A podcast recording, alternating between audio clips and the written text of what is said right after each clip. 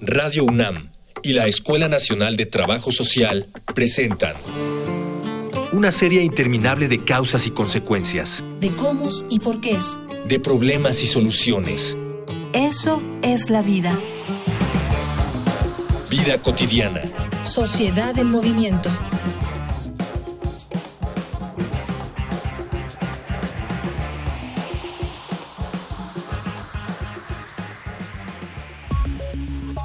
Principios de 2018, la Secretaría del Medio Ambiente y Recursos Naturales calculó que el mexicano promedio genera 1.2 kilogramos de basura al día, por lo que la acumulación de residuos sólidos urbanos llega hasta 53.1 millones de toneladas tan solo en nuestro país. El ritmo de vida en la actualidad nos ha acostumbrado a consumir productos contenidos en envases plásticos en diversas presentaciones que impiden que se controle adecuadamente un problema que debemos atender con urgencia.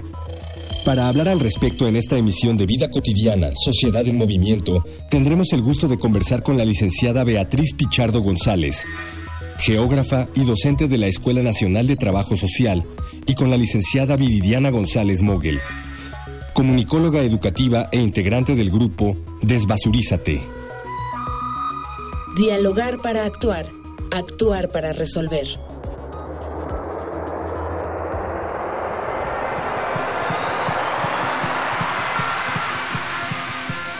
Viernes nuestro programa Vida Cotidiana. Tengo el honor de presentar este programa. Mi nombre es Gloria Tocunaga y le doy la más cordial bienvenida. Hoy vamos a hablar, a propósito del Día Mundial del Medio Ambiente, sobre cero residuos. Hablemos de eso. Esto es de veras de nuestra vida cotidiana. Pues aquí está conmigo. Hola, ¿qué tal? Buenas tardes a todas y todos quienes nos escuchan.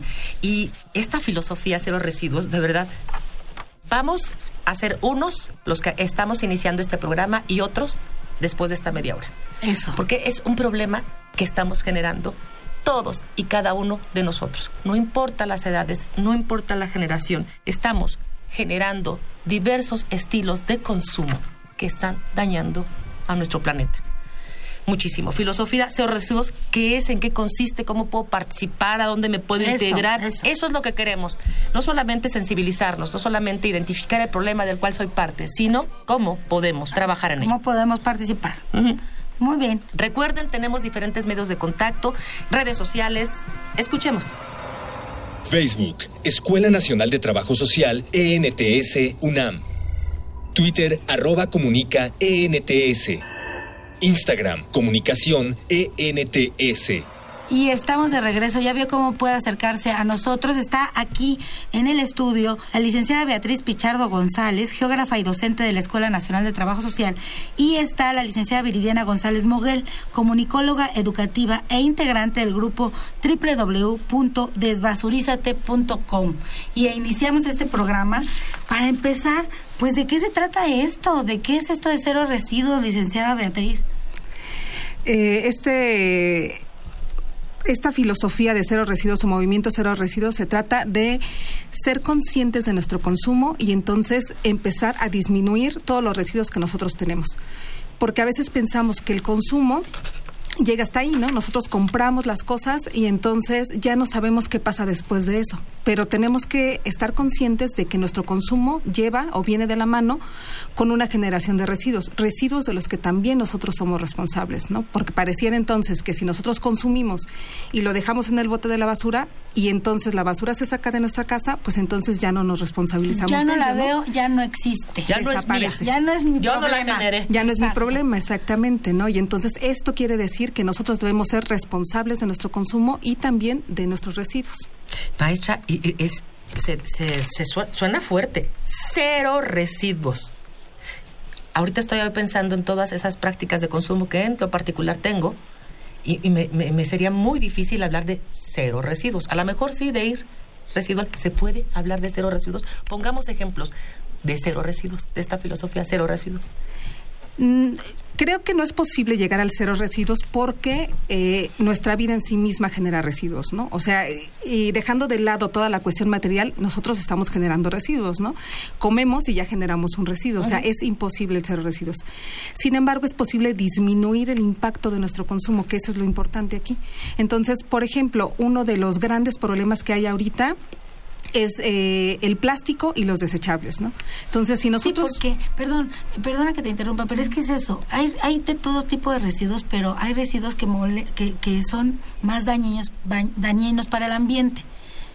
¿A eso te refieres? Sí. Entonces, hay plásticos, decías. Sí, por ejemplo, los plásticos últimamente se han generado muchísimos, pero el problema no es tanto el plástico, sino cómo se produce y de qué calidad es. Entonces, podemos tener plásticos duraderos y, podemos tener plásticos que duran, que son desechables, ¿no? Ese es el gran problema.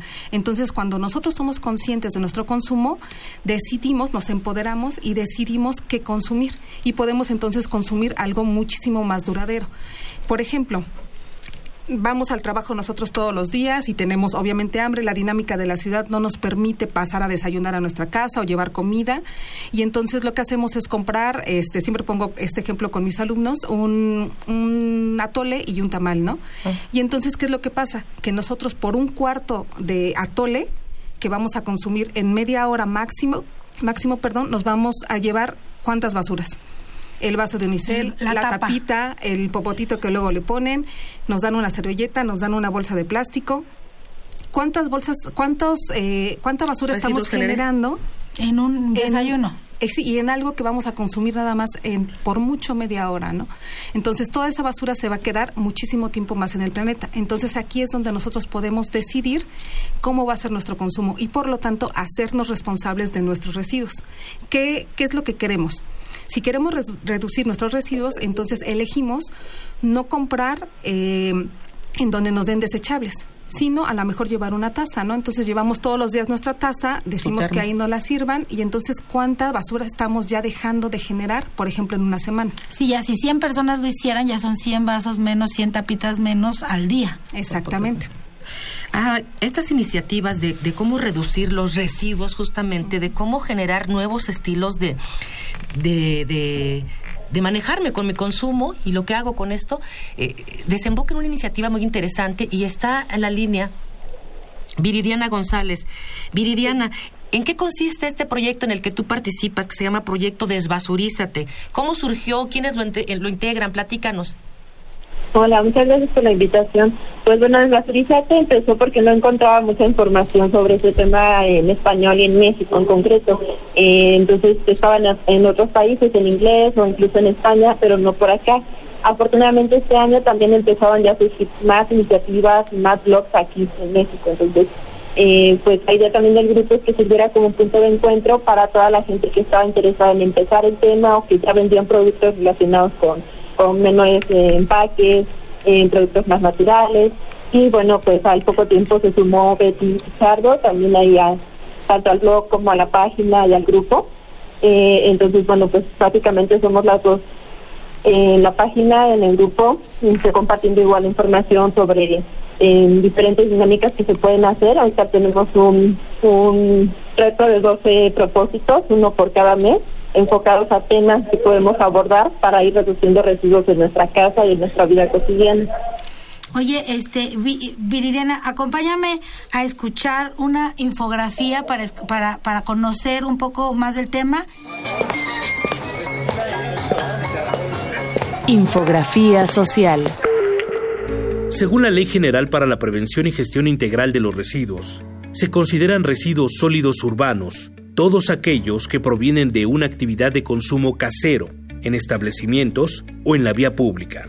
El grueso de estos residuos provienen de envases, embalajes o empaques, así como de los residuos producidos por el uso de estos materiales, como es el caso del papel higiénico y los pañuelos desechables. Al término del año 2012, la producción de residuos sólidos urbanos, o RSU, se calculó en alrededor de 1.300 millones de toneladas diarias, lo que podría llegar alrededor de 2.200 millones en 2025. Como consumidores, el grueso de la población necesita hacer conciencia sobre esta producción de basura, pues aún los desperdicios industriales de este tipo se producen en función de la demanda de los hogares. De acuerdo con estudios de la Sol, en 2012, la región centro del país concentró 51% de la generación de RSU, mientras que la frontera norte produjo alrededor de 16.4% y el entonces Distrito Federal el 11.8%. También es importante recalcar que a nivel mundial, los países con menos ingresos generan residuos principalmente orgánicos, contrario a aquellos con mayor desarrollo económico. Y el tipo de basura producida, así como la cultura de su manejo, afecta también a la recolección. Mientras que en las zonas metropolitanas esta alcanzó el 90% de la producción, en las ciudades medias se consigue el 80%. Las ciudades más pequeñas apenas logran abarcar un 26% durante su recolección y las localidades rurales o semiurbanas solo consiguen un 13%. Una de las opciones más adecuadas para controlar nuestra producción de RSU es el reciclaje. Para 2012 del volumen total de basura reciclada, el 32% fue de papel. A este le sigue el PET con 15.8%, el vidrio con 13.8%, y luego un 9.2% de plásticos, 7.6% de metales y 5.1% de electrodomésticos.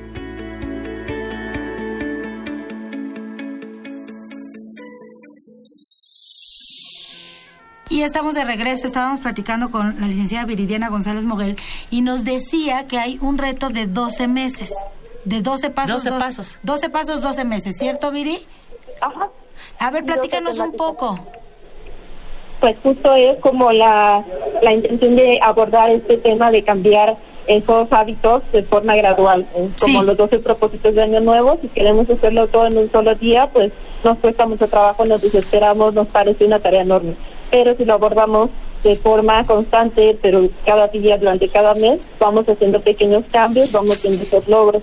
Entonces hay 12 temas que abordamos y uno cada mes es incorporarlos a nuestra vida y que se vuelvan un hábito. Por ejemplo, en enero el tema fue eliminar los desechables. Entonces fuimos compartiendo todas las cosas que podíamos sustituir de desechables a una opción reusable. Eh, Vi-.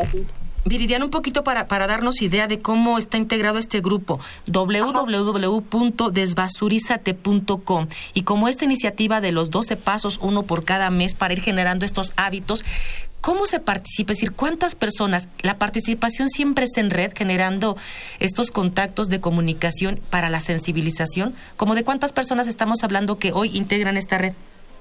Pues ahorita va el grupo por 4.500 más o menos y va creciendo cada día muchísimo. Afortunadamente hay mucha gente que en cuanto ve el grupo y el tema invita a sus amigos, a sus conocidos y entonces empieza a ser muy eh, grande la red. Oye, a ver, entonces déjame decirle a, la- a las personas que nos están escuchando. www.desbasurizate.com, ahí entras y ahí te, te, te haces miembro.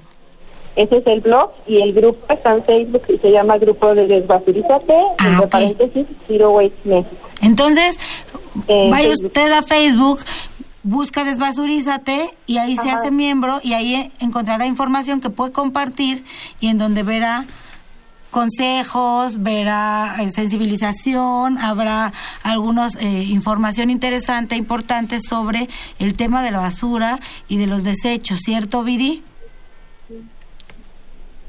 Así es.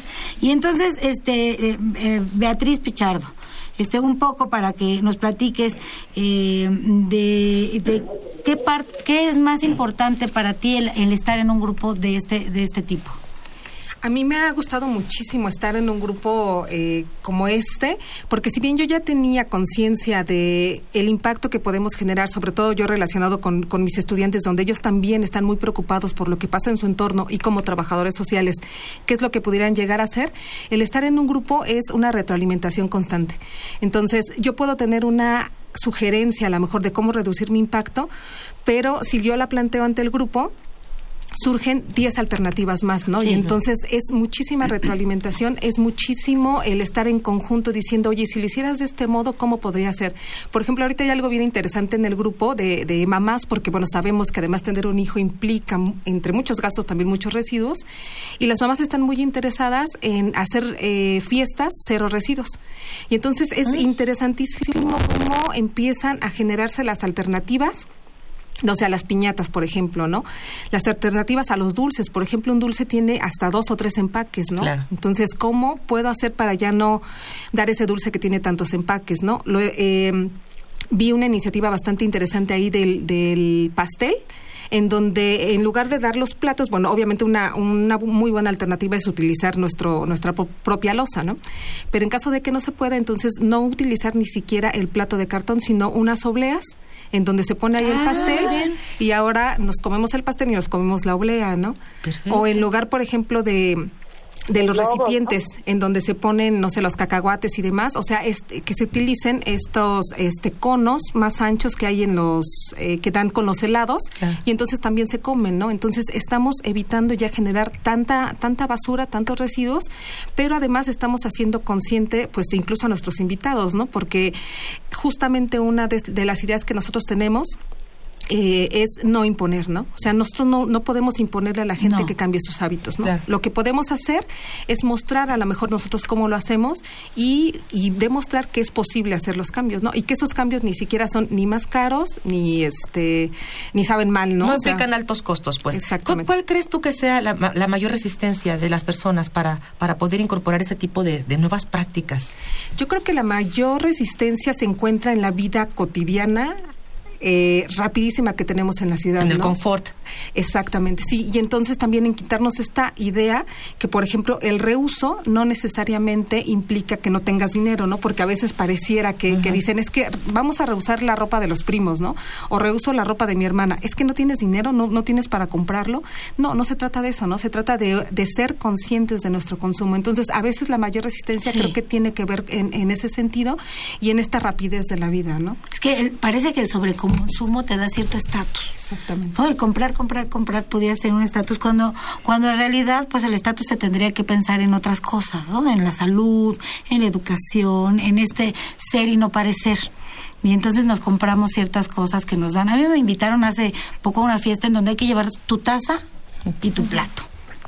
Eso ya hace que al menos pues no se no no no consumas platos y, vasos desechables al menos en, esa fiesta no eh, y, como y como estas pueden haber muchas más iniciativas este espacios sugerencias Hoy, yo, hoy mismo hoy mismo me registro como miembro.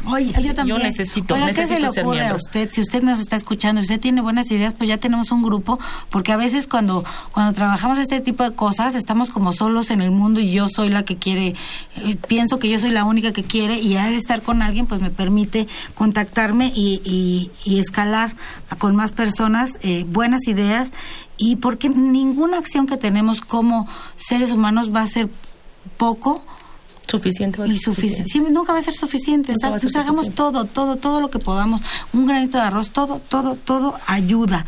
Lo estamos invitando a participar en desbasurízate.com. Controlemos nuestros desechos, seamos menos consumistas, eh, seamos más conscientes de que este mundo no es solo nuestro, es para todos y para las siguientes generaciones. Sí, y, yo creo que sería importante si, si está Viris escuchándonos, Viridiana González, ¿cuáles serían aquellas acciones desde tu experiencia como parte de este miembro y con esta iniciativa tan importante que tienes?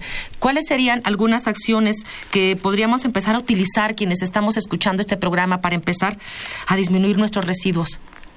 Bueno, la primera es como el armar un kit cero residuos para salir a la calle. Esa es yo creo que la manera en la que más impacto he tenido yo como en, sobre todo en que otra gente lo pueda conocer en mi trabajo en otros lugares. Es eh, conseguirse de toppers pequeños, bolsitas de tela, cubiertos, que tenga uno en casa, igual que tiene unos cubiertos pequeños. Eh, armar como un kit, observando qué hábitos tiene uno, si come fuera, si pide comida para llevar, eh, si pasa uno a comprar la comida después de trabajo.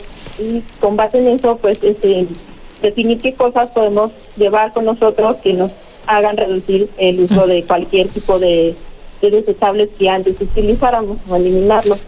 Listo, podemos preparar nuestro kit. Sí se puede, sí se puede. ¿Qué otra cosa podríamos empezar a hacer? ¿Cómo?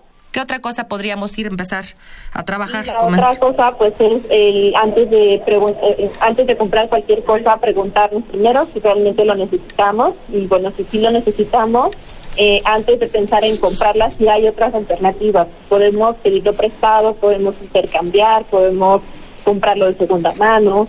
Ya si lo vamos a comprar porque es la, mejor opción, bueno, buscar que sea de la mejor calidad posible, que sea de producción local o hecho en México, eh, entonces hacer una compra mucho más consciente o por ejemplo ver los ingredientes de las cosas que, que compramos, que es algo que yo no acostumbraba tampoco antes y este año que lo he empezado a hacer, pues muchas veces prefiero hacer mis productos porque veo que bueno puedo reusar el empaque y puedo saber qué ingredientes contiene lo que utilizo.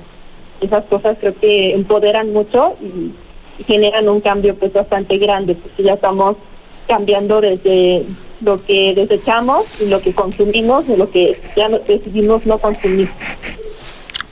Sí, oh, bueno, yo yo les quiero compartir, este, hay cosas que sí se pueden y yo yo en, mi vida cotidiana algo que me ha funcionado mucho es los lunch de los niños. Eh, no uso empaques de ninguna manera y además eh, mando agua en, en, en, un, en, un, en un trastecito que ya tienen mis hijos. Eh, en un termo y eso además de que no les doy azúcar en, líquidos, que creo que también eso ayuda de alguna manera, en otro aspecto, pero también ayuda. Este, no, no, casi todos los, los alimentos que se les manda a la escuela son, eh, no son comida rápida, ni son comidas llenas de conservadores y demás. Entonces, funciona para no los empaques y funciona para una mejor alimentación para los niños. Y sí se puede, ¿eh? Eso es muy fácil de hacer, eso sí se puede hacer. Y terminan siendo también hábitos, ¿no? O sea, hábitos que se le inculcan incluso a los niños, ¿no? O sea, no es el mismo hábito de un niño que, que consume todos los días un juguito con su popote y el, y el popote viene en un empaque a un niño que tiene su termo y entonces bebe todos los días de él, ¿no? Algo importante, ya sea el termo, ya sea el jugo, directamente como responsables de la educación de los hijos, del cuidado y la crianza, somos nosotros los que estamos generando. Como adultos, entonces tomemos una, una decisión, una muy buena decisión de cambiar nuestros hábitos, de reciclar, reusar, hay más R's, ¿verdad, maestra Betty? Dime cuáles son esas siete famosas R's. Sí, nosotros hemos pensado en, en siete R's que implican desde el, el número uno que es rechazar. Ajá lo que hay que hacer es rechazar, ¿no? O sea, antes de, comprar algo hay que preguntarnos, como nos decía Viri, si realmente lo necesitamos. Y si no, entonces rechazamos comprarlo. La siguiente sería reducir, hay que reducir nuestro consumo. Entonces, si vamos a, consumir eh, leche, en lugar de comprar las de un cuartito, pues bueno, compramos la de litro o bien la de un galón, ¿no? Reducimos. Hay que reflexionar también nuestro consumo. Cada vez que vayamos a, o estemos pensando en comprar algo, hay que reflexionar si realmente lo necesitamos, qué alternativas tenemos, cómo le podemos hacer. Reparar es otra R bien importante, ¿no? Y más porque se nos ha... Eh, impuesto la idea de lo desechable y también de que las cosas tienen una vida útil muy corta y entonces hay que hay que tirarlas, ¿no? Entonces, antes de tirar algo hay que intentar repararlo todo lo que sea necesario. Hay que reusar también. Este, las cosas tienen una vida útil larga pero a veces, pues si ya no nos gustan, entonces lo que podríamos hacer es eh, que alguien más le dé esa segunda vida, ¿no? Y entonces se está rehusando. Y nosotros tal vez rehusar lo que alguien ya no considera que es útil para su vida, ¿no?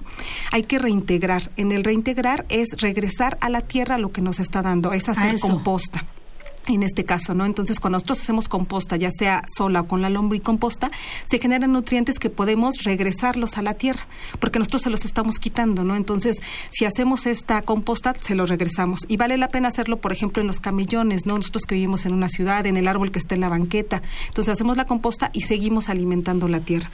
Otra R, y es la última, casi siempre, bueno, regularmente se piensa esta como la primera, pero tiene que ser la última. La última R es reciclar.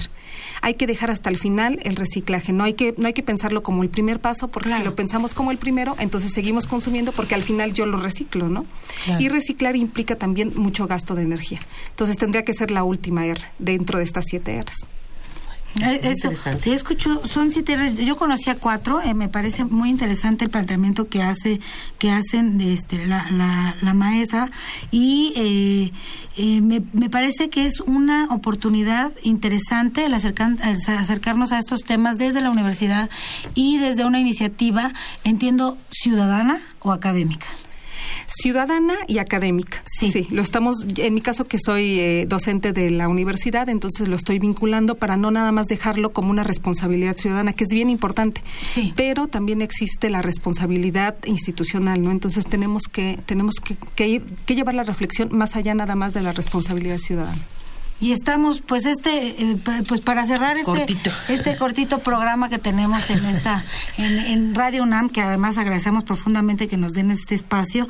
Eh, los quiero invitar para que nos escuchen el próximo viernes. Acuérdense que tenemos un programa de 4 a cuatro y media todos los viernes con temas muy interesantes, temas que usted, usted, eh, en los que ustedes puede participar y por supuesto que son de interés porque este programa es de la vida cotidiana. Quiero agradecer a la Escuela Nacional de Trabajo Social, a Radio UNAM, a nuestro productor Miguel Alvarado y a Ivonne Gallardo. También en los controles a Miguel Ferrini por estar aquí con nosotros, a Luis Tula por su colaboración, a Cindy Pérez por sus reportajes. Eh, y a todos los que hacen posible este, este programa. Mi nombre es Gloria Tocunaga y me despido de esta vida cotidiana junto con me dio, me dio mucho gusto compartir contigo, Gloria, este programa. Soy Ángeles Casillas. Ya nos hemos sensibilizado, ahora trabajemos individualmente y después que estos esfuerzos se hagan colectivos. Agradecemos de verdad eh, toda la, la, la, pues la importante información que nos compartió la licenciada Beatriz Pichardo González y por supuesto Viridiana González que estás a la línea. Muchísimas gracias. Téngannos como sus aliados, aliados, aliados permanentes. Nos vemos el próximo viernes en punto de las 4 de la tarde. Adiós. Vida Cotidiana es una coproducción entre Radio UNAM y la Escuela Nacional de Trabajo Social.